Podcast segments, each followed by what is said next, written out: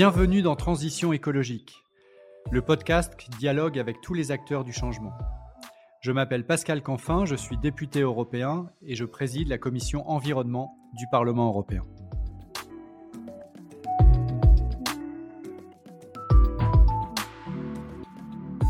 Dans ce podcast, je dialogue avec des responsables politiques, des chefs d'entreprise, des militants de la société civile, et nous soulevons ensemble le capot de la transition écologique. Comment faire? Comment faire face à un enjeu d'une telle complexité? Voilà la question clé qui sera le fil conducteur de nos échanges. Mon engagement Vous garantir un podcast sans fausse polémique, sans simplisme et tourné vers l'action. Mon souhait Créer de l'intelligence collective pour gagner la bataille de la transition écologique. Et il va sans dire que la participation de mes invités à ce podcast n'emporte aucune signification partisane pour ceux qui aimablement acceptent de répondre à mon invitation au dialogue. Je remercie le groupe Renew Europe pour le soutien apporté à la réalisation de ce podcast.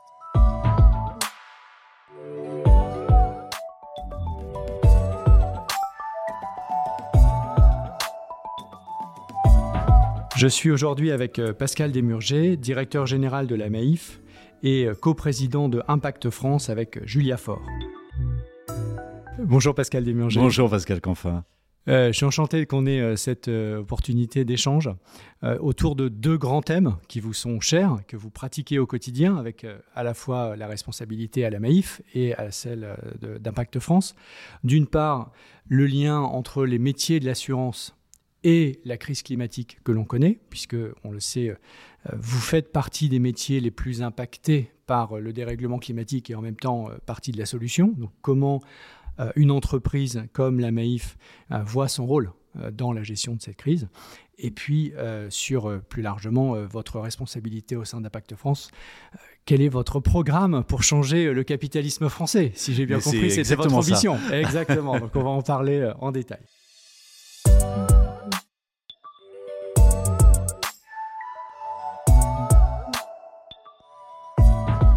Alors commençons peut-être par euh, la Maïf. je pense que tout le monde connaît la Maïf, mais si vous voulez la, présenter en, une minute, ça nous permettra de, rappeler euh, des fondamentaux. Bah avec plaisir. Euh, la Maïf, bah c'est l'assureur militant. Hein. Je crois qu'en effet, tout le monde connaît cette expression d'assureur militant. Ça veut dire quoi? Assureur d'abord. Hein. la Maïf est assureur principalement des particuliers, des ménages pour euh, leur auto, leur habitation, euh, pour eux-mêmes, euh, protection juridique. on fait également bien sûr de, l'assurance vie. On assure à peu près 4 millions de ménages en, France. Et puis la Maïf assure également, est le premier assureur français du monde associatif et des collectivités locales. Hein. et puis c'est l'assureur militant. La Maïf est née il y a 90 ans quasiment, en 1934. Euh, sont 250 à peu près euh, instituteurs à l'époque qui se sont euh, regroupés, euh, un peu en révolte, j'allais dire, contre les assureurs traditionnels et qui ont décidé que, bah, au fond, leur prime d'assurance, ils n'avaient pas très envie qu'elle serve en grande partie à servir des, verser des dividendes aux, actionnaires de ces entreprises.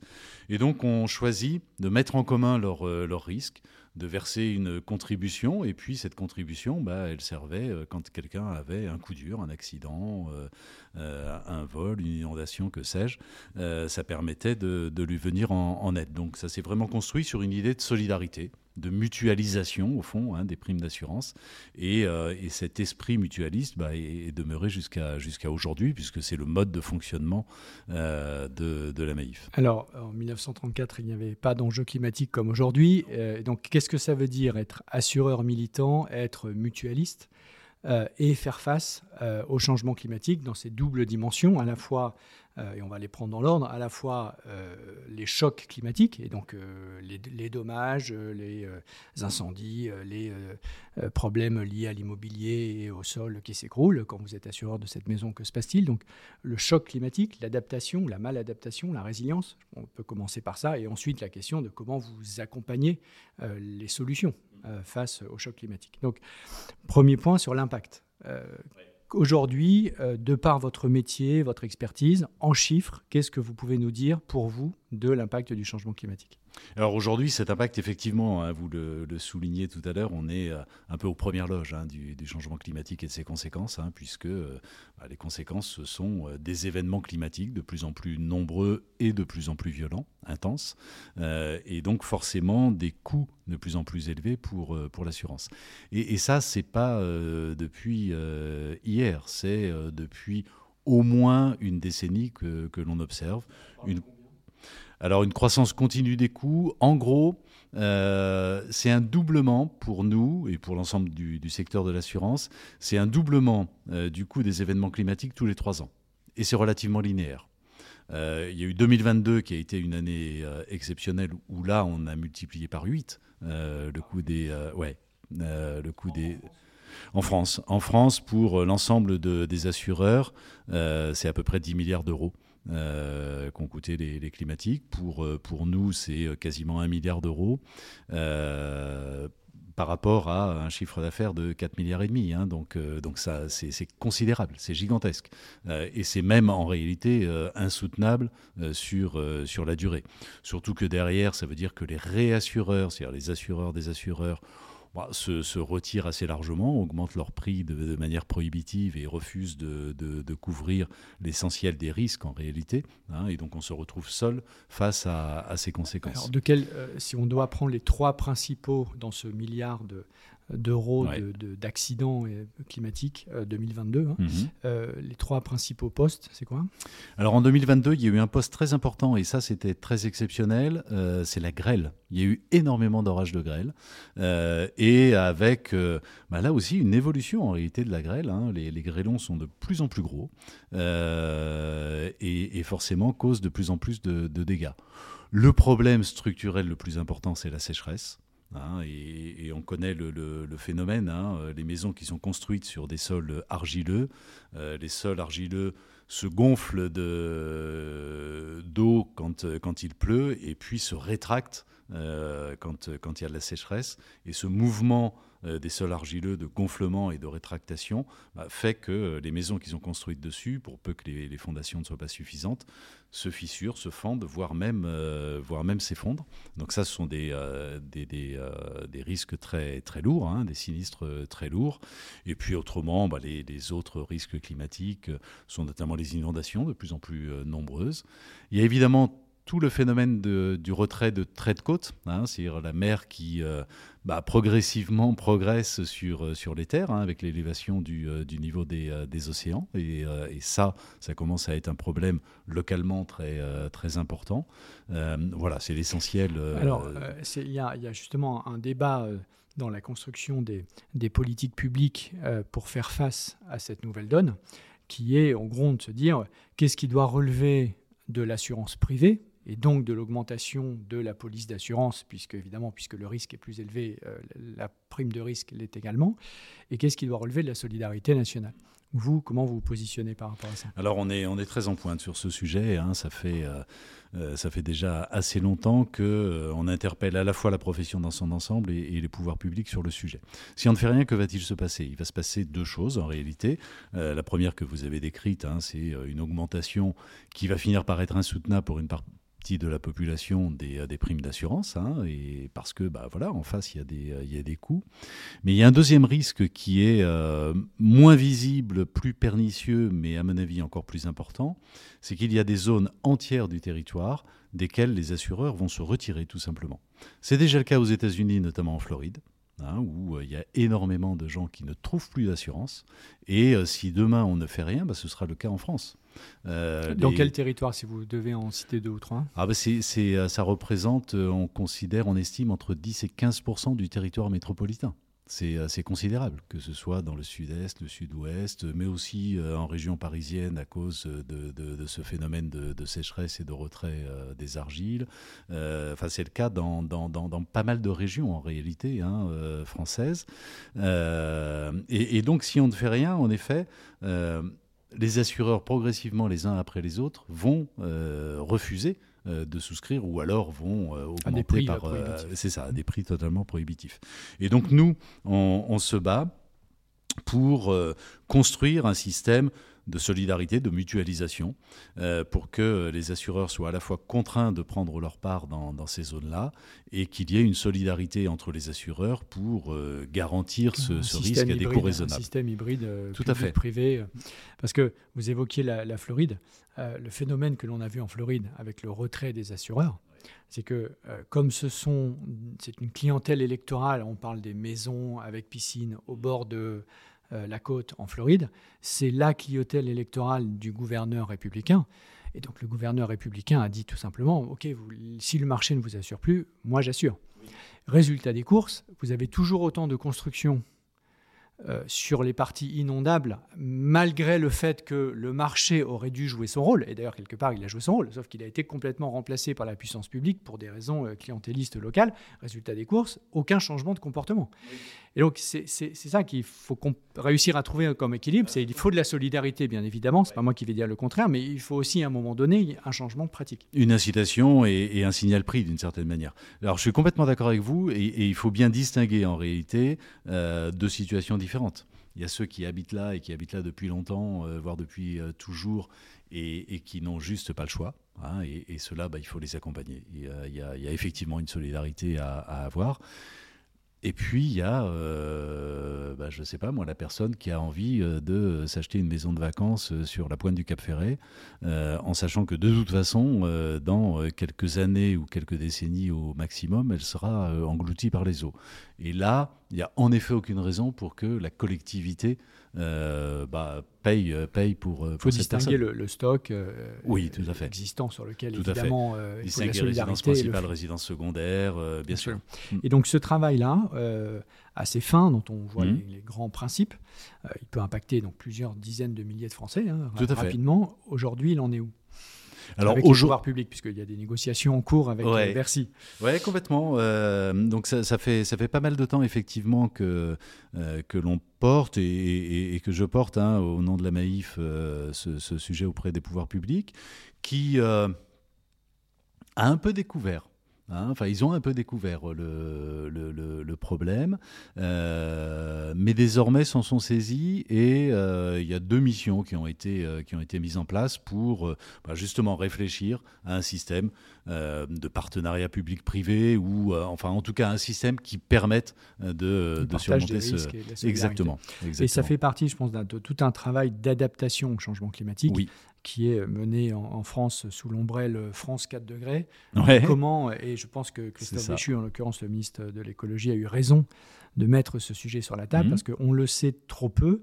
Euh, la moyenne mondiale, je pense que beaucoup de gens ont en tête le fameux 1,5 de degrés, en France et en Europe, c'est deux fois plus vite. On, a déjà en France un réchauffement qui euh, est euh, pas loin des 2 degrés. Donc on, est, on, est, on va deux fois plus vite que la moyenne mondiale. Donc évidemment, si on dit on arrive à caper, et c'est l'objectif des accords de Paris, le réchauffement climatique en dessous des plus de degrés, eh bien en France, ça voudra dire plus 4. Et je pense qu'on est très très loin d'avoir fait le tour de tous les impacts négatifs que ça représente et de les chiffrer et ensuite de s'organiser pour les couvrir. C'est vrai pour les infrastructures, c'est vrai pour l'énergie, euh, c'est vrai pour, euh, par exemple, le Rhin et le Danube en Europe et évidemment le Rhin en France qui était à un moment donné quasiment à sec. Bon, bah, on sait ce que ça veut dire. Le port du Havre, selon les, analyses de l'Agence européenne de l'environnement, qui dit que le port du Havre, ça a inondé euh, dans la deuxième partie du siècle, si on ne construit pas les infrastructures nécessaires, bah, imaginez l'inondation régulière du port du Havre, ça a un impact sur l'ensemble de l'économie française. Bien sûr. Bah, vous faisiez référence à la COP21 de, à Paris en, 2015, euh, c'est Henri de Castres, qui à l'époque était patron d'AXA, qui disait un monde à 4 degrés est inassurable. Tout à fait, parce que le risque devient certain. Je pense que c'est ça que l'assurance repose sur le risque, qui par définition n'est pas certain. Une fois qu'on est dans un monde à 4 degrés, le risque est trop probable et donc il n'est plus assurable. Ce qui nous emmène sur des coûts euh, très très significatifs, ce qui fait par exemple que euh, moi, je, me bats au niveau européen pour que ces sujets-là soient intégrés dans la réforme du pacte de stabilité et de croissance. Parce qu'aujourd'hui, on continue de produire des trajectoires budgétaires qui, je pense, n'intègrent absolument pas ces coûts futurs. Et du coup, le coût de l'inaction n'est pas mis en facteur en quelque sorte. Et, n'est pas projeté. donc je pense qu'il hmm. est important de changer ça pour être tout simplement plus euh, robuste et, arrêter d'être aveugle euh, ce coup. Et je pense que effectivement les assureurs sont en première ligne là-dessus. Mais euh, évidemment.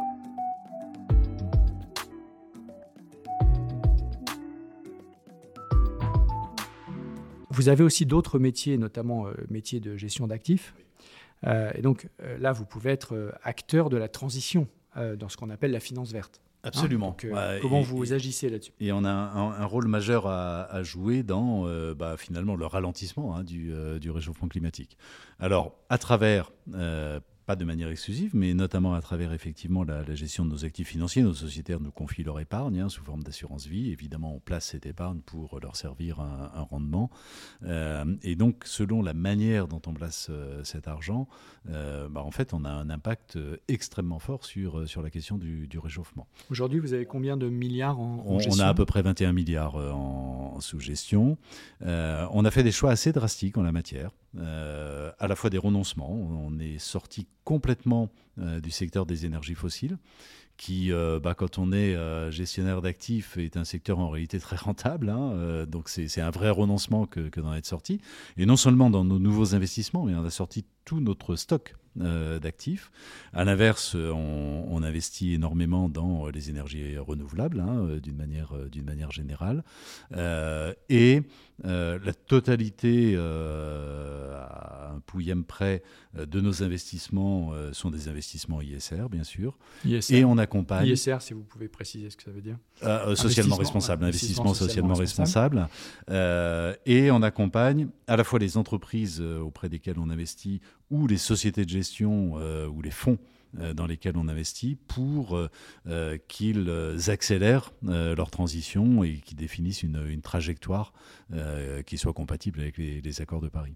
Et un des, textes que nous faisons, que nous avons adopté au niveau européen dans le cadre du Green Deal, et qui est complètement connecté à votre métier de gestion d'actifs et donc de l'épargne des Français, c'est un texte qui s'appelle le CSRD, que vous connaissez bien, et qui a vocation à vous permettre, vous en tant qu'investisseur, qui gérez euh, l'épargne euh, des Français et l'ensemble de vos concurrents, euh, d'avoir connaissance de la stratégie climat de l'ensemble des entreprises qui opèrent en Europe, donc qu'elles soient européennes ou non européennes, mais qui opèrent en Europe, de plus de 250 salariés, de façon à ce que vous puissiez savoir sur des bases mesurables, objectives, quantifiées et comparables, puisque c'est évidemment un des problèmes auxquels vous êtes confrontés, des informations qui sont encore trop diverses et peu fiables.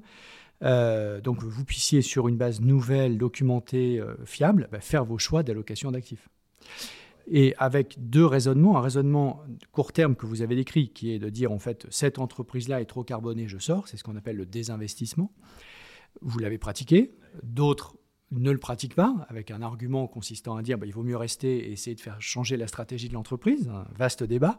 Euh, mais néanmoins, euh, le fait de doter les entreprises dans lesquelles vous investissez euh, en tant qu'actionnaire de, de, plans de transition à 1,5 degré, ça vous donne une visibilité sur l'ensemble de la stratégie. Et donc même une entreprise qui n'est pas verte aujourd'hui, si dans ses investissements, dans ce qu'on appelle le CAPEX, dans son plan d'investissement, on voit année après année que euh, c'est en train de se verdir, bon, ben, c'est au contraire une entreprise dans laquelle il faut investir. Tout à fait. Même si le point de départ ah, ne l'est pas. Et donc, comment vous, comment vous, voilà, quelle est votre grammaire de, de ça en tant qu'investisseur? Ah ben, En tant qu'investisseur, euh, je vous dis, hein, on accompagne la transition des entreprises. Hein, euh, alors, il y a des secteurs dans desquels on s'est retiré parce que définitivement, on considère que notre place n'est pas là et que par ailleurs, les efforts de, menés par, par ces secteurs ne sont pas, suffisants, mais on accompagne d'une manière générale les, entreprises en, transition et, on les encourage à accélérer cette, cette transition. Et vous avez raison, hein, la question de l'objectivation de l'impact des, euh, des, entreprises, euh, enfin pour moi c'est la mère de toutes les batailles en réalité. on va venir sur la notion d'impact qui, est, qui est, au cœur de ce que vous faites euh, sur Impact France justement, mais ce que vous faites aussi évidemment à, la Maïf, où je crois que vous êtes entreprise, entreprise à mission.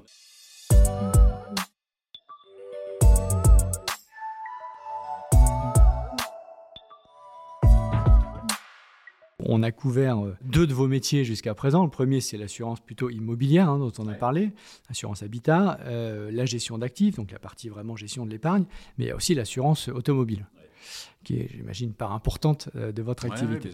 donc, aujourd'hui, comment vous... Et, on sait que les transports, de manière générale, représentent peut-être le premier poste hein, d'émissions de mm-hmm. gaz à effet de serre. Donc, en tant qu'assureur mobilité, au fond, quel est votre rôle dans euh, la transition, que ce soit sur le véhicule zéro émission, mmh. euh, l'utilisation du covoiturage, les transports en commun. Comment, quelles sont vos politiques là-dessus? Alors on a, on a effectivement un rôle d'incitation hein, qui, est, qui est important pas exclusif, mais qui est, qui est important. Et, et, on essaye de jouer sur, sur l'ensemble de ces, avec l'ensemble de, de, ces leviers.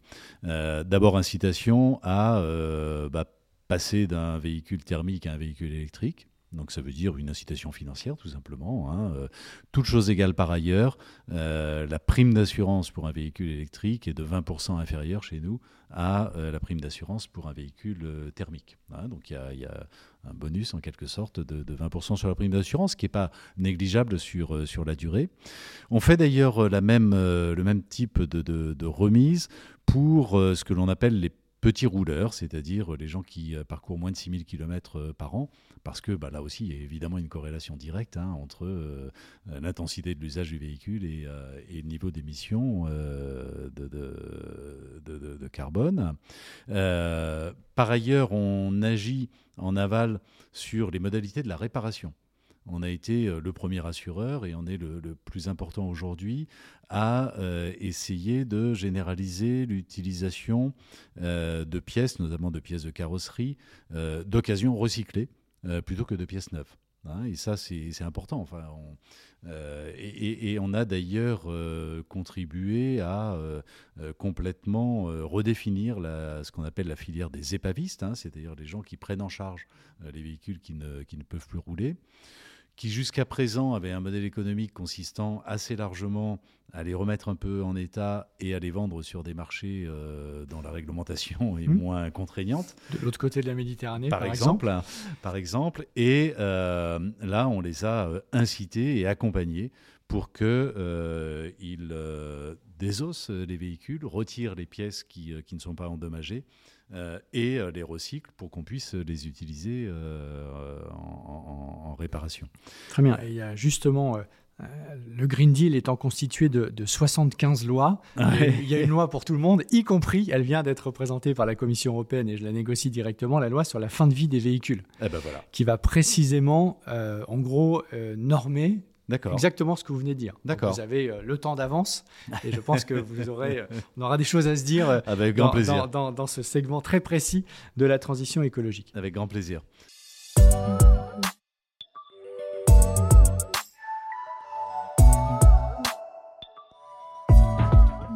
Si maintenant on, élargit le champ, hein, puisque votre, votre fonction à, la Maïf vous a amené récemment à prendre des, des, responsabilités au sein du mouvement Impact France, alors avant de parler du fond, peut-être là aussi un mot de, présentation du, mouvement Impact France, qui est le, le nouveau grand concurrent du MEDEF, c'est ça?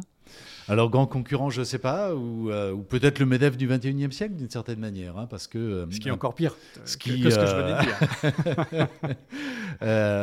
Impact France est effectivement un mouvement d'entreprise, euh, d'entreprises de toute taille, hein, TPE, PME, TI, mais aussi grandes entreprises, hein, y compris grandes entreprises cotées, privées, publiques. donc, il y, a vraiment de, tout type d'entreprises chez, chez Impact France. Il y en a à peu près 15 000 000 hein, qui sont adhérentes directement ou indirectement à, Impact France, avec une caractéristique commune, c'est évidemment d'être engagé dans cette, dans cette transition, qu'elle soit d'ailleurs écologique ou sociale. Hein, il, y a, vraiment les deux, les deux axes chez, euh, chez Impact France. Et la volonté euh, d'Impact France, c'est à la fois bah, de faire adhérer le plus grand nombre d'entreprises pour les accompagner dans cette transition. Euh, et puis peser auprès des pouvoirs publics pour faire évoluer un certain nombre de, réglementations dans le sens d'une incitation faite aux entreprises pour accélérer cette transition. Hein, il y a aujourd'hui énormément de règles, de règles fiscales euh, ou de mécanismes qui, en réalité, à minima, n'encouragent pas, voire dans certains cas découragent euh, la transition des entreprises. il faut faire basculer tout ce mhm. corpus euh, réglementaire pour, pour être beaucoup plus incitatif. Et, l'addition de tout ça, j'imagine, vous amène à repenser de manière générale le rôle de l'entreprise. C'est pour ça que vous êtes aussi donc, chez vous, ici à la Maïf, entreprise à mission. Qu'est-ce que ça veut dire et qu'est-ce que ça a changé concrètement? Bah, Entreprise à mission, ça veut dire que euh, on, considère que euh, au-delà euh, de ses propres objectifs de croissance et de rentabilité, qui sont évidemment incontournables, hein, parce que c'est un sujet de, pérennité de l'entreprise, au-delà de ces objectifs, l'entreprise a une responsabilité sur le monde qui l'entoure que ce soit sur l'environnement ou que ce soit euh, en effet sur le social, sur les sujets d'inclusion, euh, d'égalité, etc. Euh, et donc on, considère, moi je considère que l'entreprise doit jouer ce rôle que j'hésite pas à qualifier de politique d'ailleurs, hein, au sens noble du terme, hein, d'impact sur, sur, sur la cité. Et, je pense que les entreprises ont en réalité une grosse part de la solution, de la réponse hein, aux problèmes auxquels on est confronté, parce qu'elles ont une puissance d'investissement, une puissance financière, une capacité d'innovation euh, qui font qu'elles sont complètement euh, motrices hein, dans, ce, dans ce mouvement. Je pense par ailleurs euh, que, en réalité, bientôt les entreprises n'auront plus le choix, parce que la pression, à la fois la pression sociale, celle des consommateurs, celle des salariés, euh, de plus en plus euh, exercée sur l'entreprise, mais aussi la pression réglementaire, hein, et, notamment en matière de transparence. Hein, vous avez parlé de, CSRD. Euh, bah, tout ça impose de plus en plus aux entreprises de considérer ces, sujets et d'assumer cette, responsabilité. Deux contrats, je, partage ce que vous venez de dire, néanmoins, je vois deux contre-arguments. le premier, c'est que j'imagine que vous êtes aussi amené à faire des arbitrages financiers qui n'entre pas toujours euh, en totale cohérence avec euh, les objectifs de responsabilité sociale et environnementale. C'est vrai pour vous, c'est vrai pour l'ensemble des opérateurs économiques. Comment vous, vous réglez cette question? Par exemple, quand vous euh, évoquiez tout à l'heure le, sujet du bonus qui est inférieur pour les véhicules électriques pour les véhicules thermiques. Or, le risque, est-ce qu'il est, est-ce que c'était un, choix de mission ou qui du coup fait perdre de l'argent, comme vous l'avez dit pour le désinvestissement dans les sociétés fossiles, et jusqu'où vous pouvez aller sans que votre conseil d'administration vous dise bon, c'est sympa, Pascal Desmurger, mais à un moment donné, vous mettez en, péril la pérennité de la maïf. Alors vous avez complètement raison, hein, ça veut dire qu'il y a des renoncements. Euh, effectivement, quand on fait moins payer un véhicule électrique, euh, bah, c'est un manque à gagner qui est réel, d'autant plus qu'en réalité, le coût pour l'assureur d'un véhicule électrique est plus élevé que pour un véhicule thermique, pour plein de raisons, parce que euh, la fréquence de sinistre est un peu plus élevée, parce que le coût moyen des, sinistres est également plus élevé. On pourrait rentrer dans les détails, peu, importe. Quand, dans un autre domaine, mais qui, qui, finalement répond à la même logique, hein, quant au moment du premier confinement, euh, on se rend compte que, bah, par hypothèse, hein, les gens sont confinés, donc il n'y a plus de voitures sur les routes. Euh, quand on est assureur automobile, on a deux réactions possibles. Soit on se frotte les mains en disant chic, il va pas y avoir d'accident, euh, j'ai encaissé des prix, mais j'aurai pas de, sinistre à, rembourser. Euh, ou on peut faire ce qu'a fait la Maïf, c'est-à-dire se dire bah, du coup, je ne suis pas légitime pour conserver ces, primes d'assurance et je rembourse l'ensemble des assurés de la Maïf de, du montant de leur prime d'assurance correspondant à la période du confinement. En effet, ce sont des renoncements et en effet, on perd de l'argent. En réalité, la question, c'est euh, l'horizon de temps que l'on se fixe. On perd de l'argent à court terme, c'est extrêmement efficace en, réalité extrêmement performant à, long terme. Parce que en faisant ça, on construit aussi une, réputation. Une image. Une image. Euh, et une image qui vaut aussi bien d'ailleurs pour l'image commerciale. Jamais la Maïf n'avait eu un développement aussi euh, important que euh, ces dernières années. Il y a bien une attractivité de la marque du fait de la réalité et de la sincérité de ses engagements. C'est vrai aussi pour la marque employeur. Hein, sur un marché du travail qui est quand même de plus en plus tendu. Nous, quand on ouvre un poste et ça nous arrive euh, très très très fréquemment.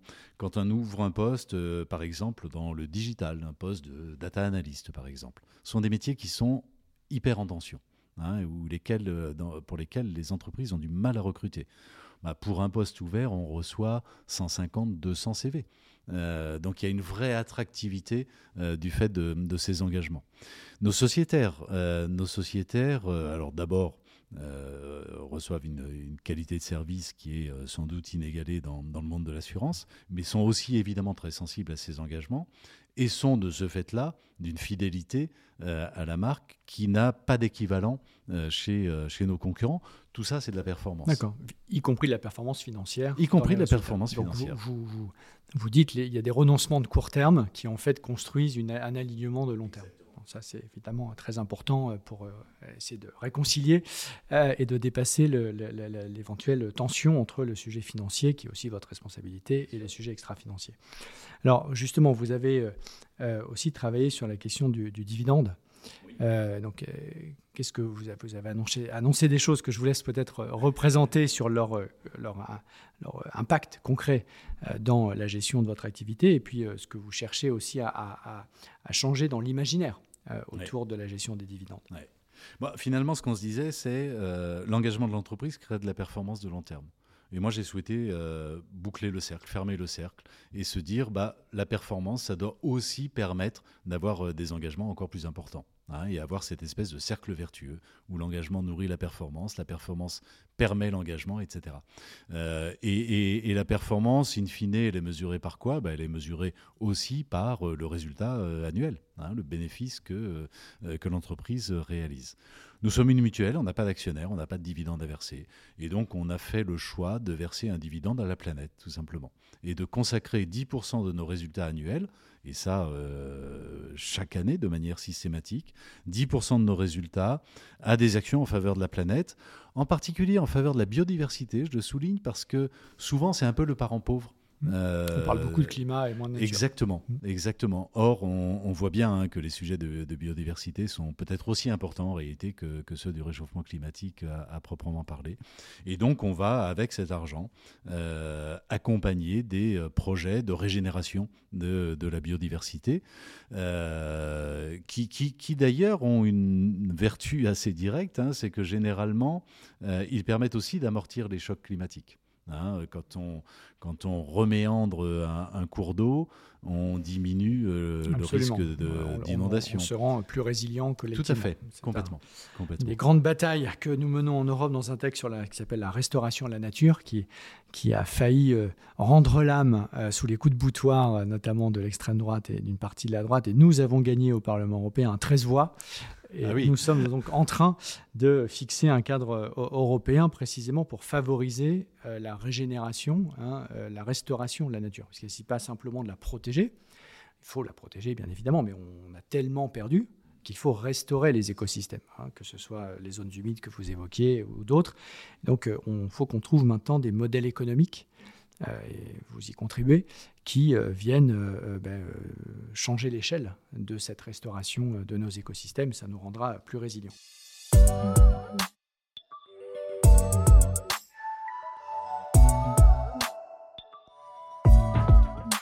Je reviens sur Impact France. Donc, plusieurs milliers d'entreprises. Aujourd'hui, si vous deviez nous dire quelles sont vos deux ou trois grandes priorités en termes, je dirais, de, plaidoyer euh, pour changer les politiques publiques, que ce soit au niveau euh, français ou européen Quelles sont-elles? Ah bah Sans doute que la, première chose tourne autour de ce que l'on appelle généralement la conditionnalité, c'est-à-dire euh, le fait que aujourd'hui, l'État français et les, collectivités locales, hein, l'ensemble des, des, pouvoirs publics, versent à peu près 150 milliards d'aides publiques aux entreprises chaque année. Hein, c'est une somme considérable que je ne remets pas en cause. En revanche, elle les verse sans fixer aucune condition sur les engagements écologiques ou sociaux des, euh, entreprises qui, euh, qui, les reçoivent. Euh, pour moi, c'est enfin, une situation qui devient inacceptable, d'abord moralement, en termes évidemment d'efficacité de la transition, même en termes tout simplement de gestion des finances publiques. verser une aide à une entreprise qui pollue, c'est évidemment accroître les dépenses de demain, parce que qui dit pollution dit, dépenses futures pour la puissance publique. Donc, conditionner le versement des aides publiques, conditionner de la même manière, euh, mettre des conditions obligatoires dans les appels d'offres publics pour les marchés publics, hein, et, on se parle de 200 milliards euh, annuellement, et puis même, euh, moi je pense qu'il faut que, que, le moment est venu de basculer dans ce que l'on peut appeler la fiscalité comportementale, c'est-à-dire une fiscalité sur les entreprises qui n'est pas destinée seulement à euh, recueillir, euh, à nourrir les, recettes de l'État pour euh, financer les dépenses, mais aussi qui a un rôle pour modifier les comportements des entreprises. une entreprise qui fait des efforts qui consent des investissements de dépollution paye exactement le même impôt sur les sociétés qu'une entreprise qui n'a fait aucun, aucun effort. je pense qu'il est temps de commencer à réfléchir concrètement, à, cette modulation. Sur ce dernier point, euh, quelle est votre proposition pour connecter l'impôt sur les sociétés et l'enjeu euh, environnemental? Est-ce que vous le prenez par euh, les réductions d'émissions de CO2 Est-ce que vous le prenez par le plan de transition par le... Quel est l'outil que vous utilisez? Et concrètement, votre proposition reviendrait à quoi? Bah, en fait, on a plusieurs propositions sur, euh, sur le sujet. On a une première proposition, euh, il y a un débat en ce moment en France hein, sur le rythme de suppression de ce qu'on appelle la CVAE, qui est une contribution sur la valeur ajoutée des entreprises, qui a été mise en place il y a, quelques années, que le gouvernement s'était engagé à supprimer en 2024, et puis finalement, euh, il a décidé de la supprimer en, en sifflet sur, sur 4 ans. On se parle de 4 milliards et demi de, recettes. Euh, le MEDEF souhaite la suppression immédiate. Le gouvernement souhaite l'étalement de cette suppression. Nous, on dit, on n'a pas à juger de la question de l'étalement et du rythme de la suppression. En revanche, en priorité, il faut que cette suppression bénéficie aux entreprises qui tout simplement ont répondu à une obligation légale, c'est de publier ce qu'on appelle le BGS, le bilan des émissions de gaz à effet de serre, et une trajectoire de diminution de euh, ces émissions de gaz à effet de serre. Euh, et simplement, euh, simplement cette première condition, qui est relativement simple à vérifier, à matérialiser, et, et, en même temps enfin, la publication du BGS, c'est une obligation légale qui a une dizaine d'années maintenant, euh, et il n'y a que 40% des entreprises euh, qui, euh, qui sont soumises qui, qui y répondent. Ce qui est important dans ce que vous dites, c'est qu'effectivement, une grande partie du droit environnemental ne pêche pas par son inexistence, il pêche par son sa non-application, en tout cas relative ou marginale ou partielle. Donc, comme on ne va pas forcément aller mettre euh, un inspecteur euh, derrière chaque entreprise, il faut utiliser d'autres leviers. Exactement. Et notamment le levier fiscal. Tout à fait. Tout à fait. De la même manière, euh, je parlais de, modulation de l'impôt sur les sociétés. Je pense que tant que CSRD ne sera pas mis en place et effectif et permettra euh, demain bah, de mesurer de manière extrêmement objective, hein, comme vous l'avez décrit, euh, le comportement de l'entreprise finalement hein, et son impact sur, euh, sur l'environnement, c'est compliqué de moduler la fiscalité sur des critères qui seraient moins objectifs. En revanche, à très court terme, immédiatement, il y a une chose très simple à faire. c'est de dire, bah, au fond, il doit y avoir deux taux d'impôt sur les sociétés. Un taux minoré par rapport au taux actuel pour les sommes euh, la partie des bénéfices qui reste dans l'entreprise et qui est euh, réinvestie, qui euh, sert à l'innovation, aux investissements, à l'avenir de l'entreprise. Et puis un taux au contraire plus élevé que le taux actuel pour les sommes distribuées sous forme de dividendes aux actionnaires.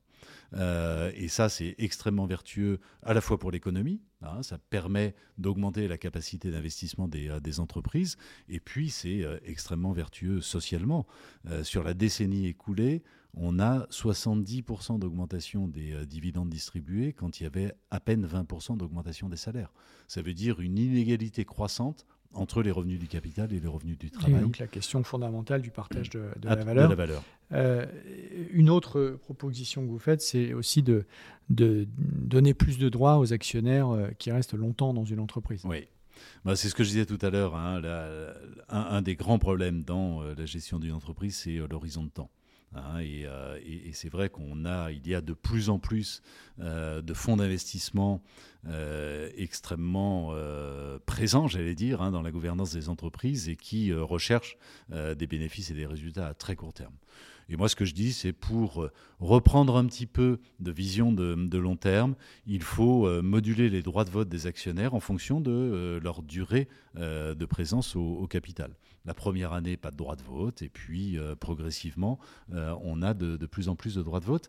Et ça, ça permettra de neutraliser euh, l'action néfaste des fonds vautours, notamment, euh, qui euh, font des coups, hein, qui rentrent pendant quelques mois et puis qui ressortent. Est-ce que vous connaissez des, pays qui ont mis en place ce système? Alors, je vous avouerai que non. moi non plus.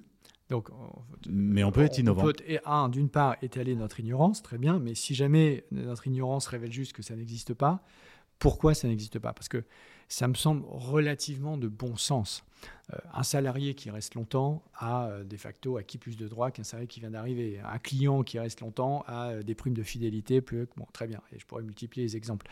Pourquoi on n'a pour l'instant pas été capable de le faire pour les actionnaires? Où est le blocage Mais euh, je, pense que ce que vous dites euh, à propos de cette mesure, euh, c'est en effet une mesure de, bon sens, mais c'est vrai pour toutes les autres que l'on a citées. Enfin, la conditionnalité des aides publiques, je pense que dans la rue, vous interrogez n'importe qui en expliquant que les aides ne sont pas conditionnées et qu'il faudrait le faire, je pense que 95% des gens seraient d'accord. C'est, donc moi, je, je, suis favorable depuis longtemps à cette proposition et je reconnais que elle n'arrive jamais à se matérialiser alors qu'elle me semble le bon sens. Et elle peut être contournée, je, le précise, euh, par ce qu'on appelle le prêt de titre, où euh, vous êtes un actionnaire de long terme, mais au moment de l'Assemblée générale, au moment du vote, vous prêtez vos titres et résultat des cours, c'est pas vous qui votez, c'est le fameux fonds vautour que vous évoquez. Ça, c'est une pratique qui me semble moi aussi particulièrement dommageable. Mais qui peut se réguler qui peut se réguler, mais mm. qui ne l'est pas aujourd'hui. Euh, et euh, je trouve que c'est particulièrement dommageable parce que ça veut dire que tous les assureurs, pardon, tous les actionnaires de long terme qui sont censés justement euh, réfléchir à un horizon de temps avec la direction de l'entreprise plus long que le trimestre, ben ceux-là, eux-mêmes, en prêtant leur titre au moment du vote à des actionnaires qui ne viennent que pour ça, pour faire un coup pendant quelques semaines, contribuent au court-termisme dont il faut absolument sortir. je mettais ce point de côté, mais comme je sais qu'il est pratiqué par nombreux acteurs financiers français, je voulais le, souligner. Euh, donc, la, différenciation des droits pour augmenter l'horizon hein, de temps euh, au fond du capitalisme et de la gestion des entreprises. Euh, deuxièmement, différencier la fiscalité en fonction donc, de quelques éléments matériels facilement mesurables. Euh, ça, c'est quelque chose euh, que vous êtes en train de discuter euh, avec les pouvoirs publics français ou c'est un plaidoyer qui commence mais qui pour l'instant n'a pas Non, ça c'est, ce sont deux, deux illustrations de propositions que l'on va faire dans les jours qui, qui viennent, effectivement au pouvoir public, au gouvernement français et à un certain nombre de, de parlementaires sous forme d'amendements au projet de loi de finances pour 2024. Sur, le premier point, donc je, regarderai à titre personnel cela avec euh, beaucoup d'attention et, de soutien. Euh, sur le premier point, sur la conditionnalité des aides publiques, je pense qu'il faut euh, différencier un tout petit peu. Enfin, il y a plusieurs situations. Par exemple, sur l'agriculture, on a aujourd'hui de plus en plus de conditionnalité des aides type de la PAC. Oui. qui sont liées à la baisse des pesticides ou à des changements de pratiques agricoles. Donc on est engagé dans cette conditionnalité. Ensuite, il y a des moments où euh, le fait de soutenir une entreprise qui est tellement importante pour euh, un tissu national, régional, euh, je pense au moment de la crise Covid à, à, Air France par exemple, où on a certes mis des conditionnalités futures, mais dire euh, aujourd'hui Air France pollue, bah oui, puisque Air France est une compagnie aérienne, donc je ne vais pas la soutenir parce que ça n'entre pas dans le champ de ma conditionnalité. Là, pour le coup, je pense que ce serait aller trop loin, parce que je ne vois pas ce qu'on gagnerait à ne plus avoir de compagnie nationale, qui par ailleurs est un des acteurs les plus en pointe dans la décarbonation de l'aviation. Donc il faut voilà, il faut manœuvrer cette conditionnalité avec quelques nuances. Non, mais je suis complètement d'accord avec vous. La conditionnalité, euh, elle, est, elle doit moins être euh, le, le, le, constat du passé que la projection du, futur. Et, elle doit être contractualisée sur la base d'une trajectoire d'évolution. C'est là où les, le plan de transition 1,5 degré qui est en train d'être rendu obligatoire pour tout le monde, pour toutes les entreprises de plus de 500 salariés, devrait fournir une base tout à fait objectivable Exactement. ça. Et je, note que sur euh, ce point précis, la Banque centrale européenne a déjà dit dans son plan climat que une entreprise qui, jouerait, qui ne respecterait pas la CSRD donc l'obligation d'avoir un plan de transition 1,5 de degré euh, crédible, financé, etc., son action, enfin ses titres financiers, actions, obligations, ne seraient plus éligibles au collatéral de la Banque Centrale Européenne. C'est technique, mais ça veut dire quoi? Ça veut dire que votre titre financier devient plus risqué, moins liquide, donc moins cher, et donc ça dégrade la valeur de l'entreprise, puisque vous ne pouvez plus être utilisé pour que la banque euh, récupère de, la liquidité auprès de la Banque Centrale. Ça, c'est de la conditionnalité, c'est exactement de la conditionnalité appliquée à la politique monétaire. Oui. Et, donc, je, moi, et, extrêmement efficace. Et, extrêmement efficace. Et donc, euh, je pense que cette notion de conditionnalité fiscale, mais aussi euh, monétaire, marché public, etc., c'est assez clé.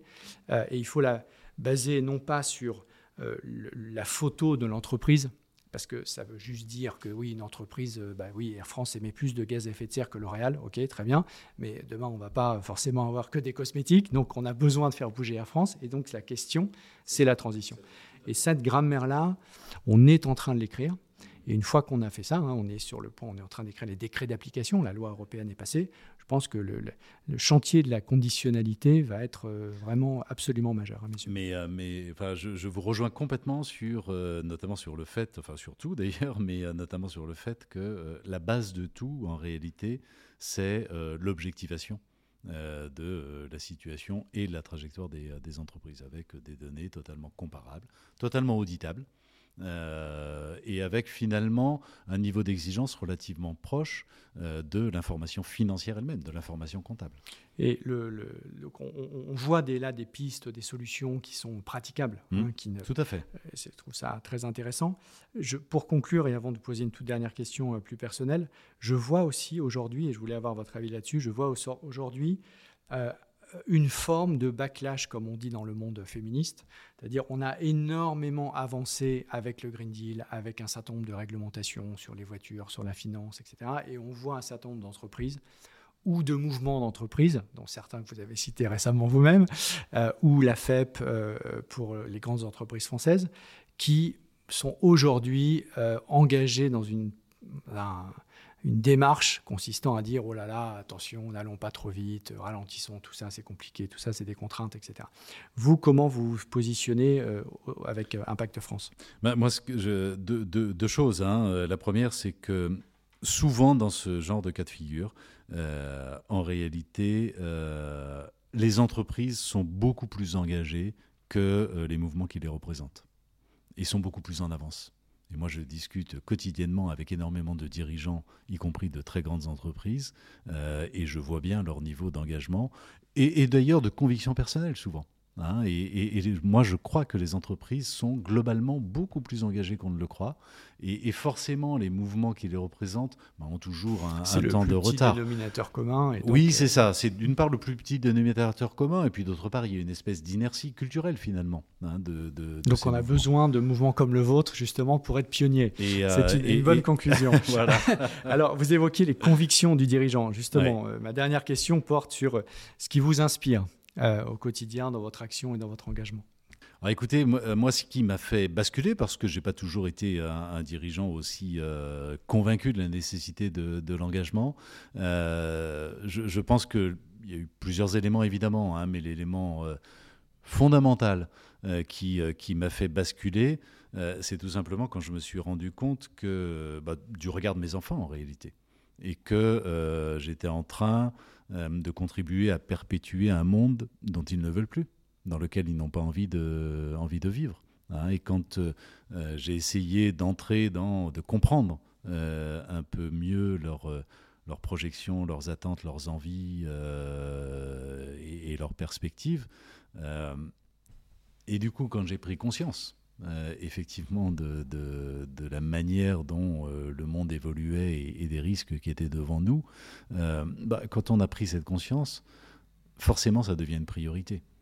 Hein, quand on a conscience de, des conséquences du changement climatique, par exemple, mais c'est vrai sur d'autres sujets, notamment sociaux, forcément, ça devient, si on a un minimum d'esprit de, responsabilité, ça devient sa, priorité absolue. Merci Pascal Emerger. Merci à vous.